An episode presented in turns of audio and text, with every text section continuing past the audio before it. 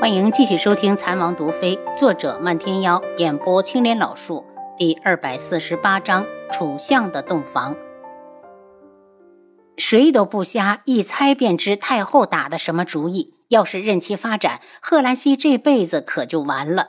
楚清瑶感激的一笑：“贺兰溪现在可是楚云墨的心上人。”皇叔，武皇帝还是没有消息吗？三皇子脸色沉重，他对老五不是很了解，只知道他一向低调，从不出风头，似乎一点野心也没有，只想当个自在闲人。真没有想到，连这种与世无争之人，父皇都不放过。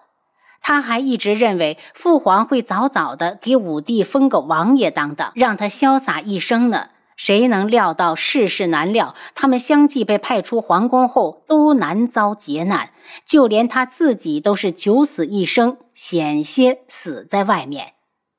没有，为了保险，轩辕志并没有把他们猜测的说出来。三皇子这次回来可有什么打算？楚清瑶见大家情绪不高，三皇子自嘲的轻笑：“能有什么打算？当晚那些人都死了。”就算他和二皇兄还活着又如何？他们能拿出证据证明是皇上做的吗？皇上是君，他们是臣，君要臣死，臣不得不死。就算有证据又如何？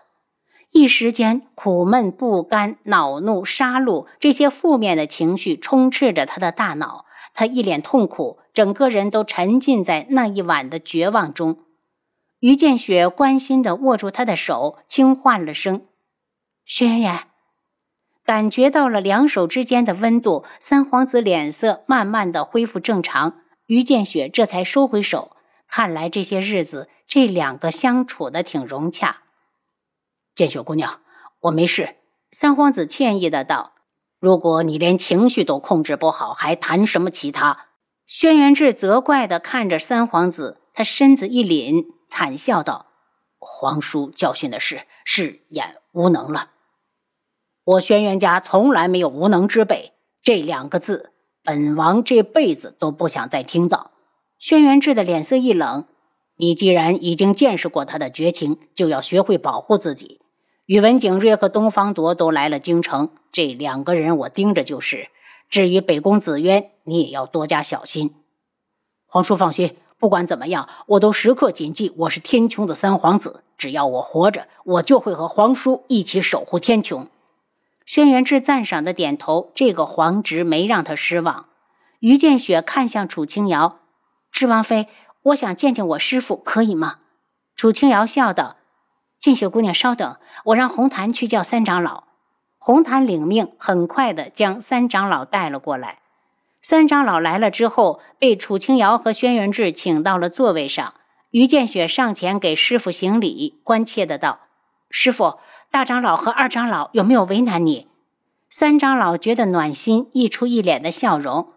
你师傅还没沦落到任人欺凌的地步，你这丫头别担心那些没有用的。你没看我好好的，人都胖了一圈。师傅，于见血嗔怪的瞪着三长老。师傅这是睁眼说瞎话，你哪儿胖了？我怎么没看出来？三长老哼了哼，把脸转过来看向轩辕志。智王，如今三皇子平安归来，怕是天穹的局势又要紧张了。只可惜我是一门中人，帮不上什么忙。三长老已经帮了本王太多，当日若是没有遇到见雪姑娘，三皇子哪还能活着？事后又承蒙长老照顾，给你们师徒添了不少麻烦。一门表面上一直与世无争，怕是他保护三皇子的事会遭人诟病。三长老却笑起来，一脸的不在乎。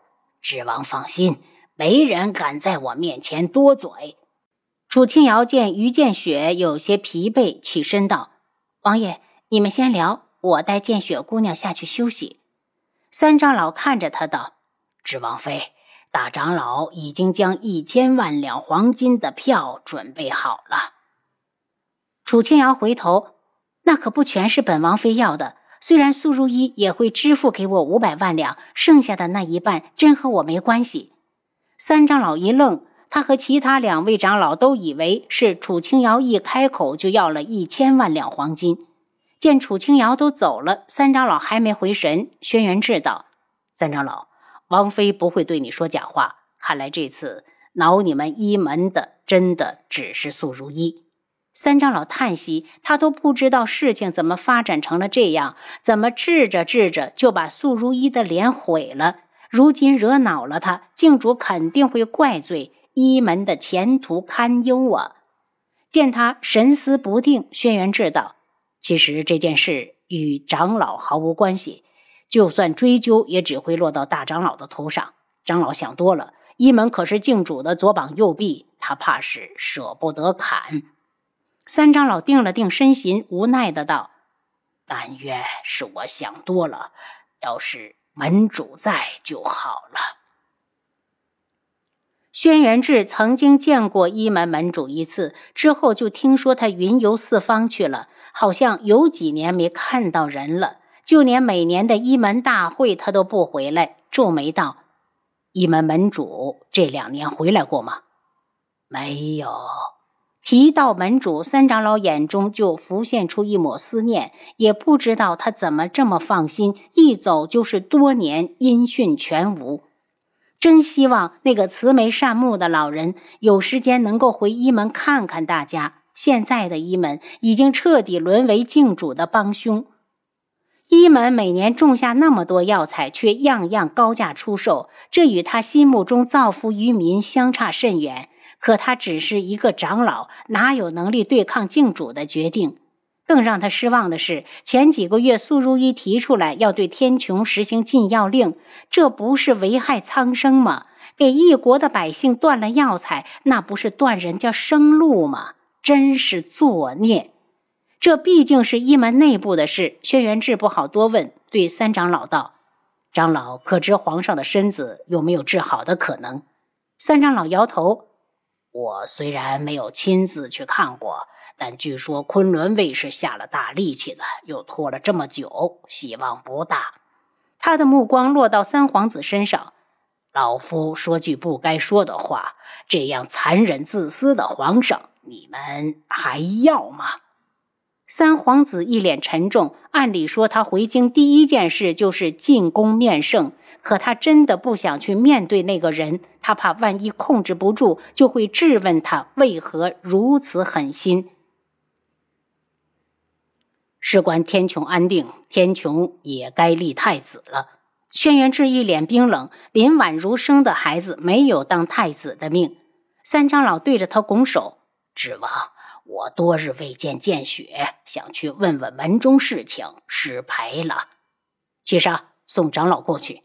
等屋里只剩下他们叔侄两个，三皇子难过的道：“皇叔，如果我们几个兄弟都死在了外面，父皇真的会立林婉如的孩子为太子吗？”别想那么多，七皇子并没有出京，是太后保下了他。这件事太后做的非常对，皇叔。我原谅不了父皇。三皇子一脸痛苦，额头上的青筋不停地跳着。只有他自己才知道，九死一生之后，他心中的恨意有多强烈。你想杀他？轩辕志鄙视着他。三皇子满脸嘲弄：“皇叔放心，我从未想过要杀他。他是君，我是臣，但我不甘心。若有一日他落在你手上，你会怎么做？”轩辕志目色清冷，三皇子笑起来，笑声中是满满的凄凉，直笑得自己落了泪。他抹了把脸，平复了一会儿，才道：“皇叔放心，大逆不道之事我做不出来。就算有一天他落在我的手上，我也会养他老，给他送终。而且我还要把林婉如生的孩子养大，让他看看他最中意的儿子到底是龙还是条虫。”三皇子语气里带着十足的恨意，那是被至亲之人背叛之后的绝望。等他彻底冷静，又道：“皇叔，我准备派人去一趟滇南，把二皇兄接回来。”轩辕志眸色幽深，轩辕火还肯回来吗？二皇子心思沉重，这个仇怕是化解不开了。也好，这事儿就交给你去办。有些事总要做了才知道行不行得通。考虑了半天，他又道：“我只是不想让你背上弑君杀父的罪名。三皇子一呆，皇叔，我懂。两人又待了半天，三皇子才不情愿的进宫。轩辕志回到天际阁，就见素如一戴着面纱立在树下，忧郁的眸子因为看见他而变得明亮起来。轩辕志径自向前走，停在他三米开外。如一，你的脸怎么样了？素如一眸光暗淡下来，什么都没说，就转身进屋了。左相府在官员的恭贺声中，左相大人喝得微醺。待宾客散尽，他满面红光地进了洞房。北宫紫渊端坐在床边，心情有些难以描述。没想到盼了二十年，他才真正的嫁给他。当年的花前月下，情投意合，一幕幕的从他眼前闪过。那年他风华正茂，情窦初开，与他一相逢，便倾了身心。谁能想到，兜兜转转转了这么多年，儿子和女儿都二十了，他才随了心愿，终于成为他的妻。楚逸群拿起金秤杆，挑开他的红盖头，就看到他眼圈发红，一脸的我见犹怜。他心疼的执起他的手：“渊儿，这些年辛苦你了。何止辛苦，还有那些人背后的白眼。”虽然她贵为长公主，手腕狠辣，没人敢当面嘲笑她，但背后的风言风语也没少听。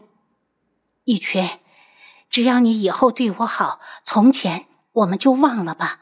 楚逸群倒好了合欢酒，两人饮尽。北宫子渊脸上现出一抹红晕，看得楚逸群觉得自己又回到了当年，有一种急切的想拥他入怀的冲动。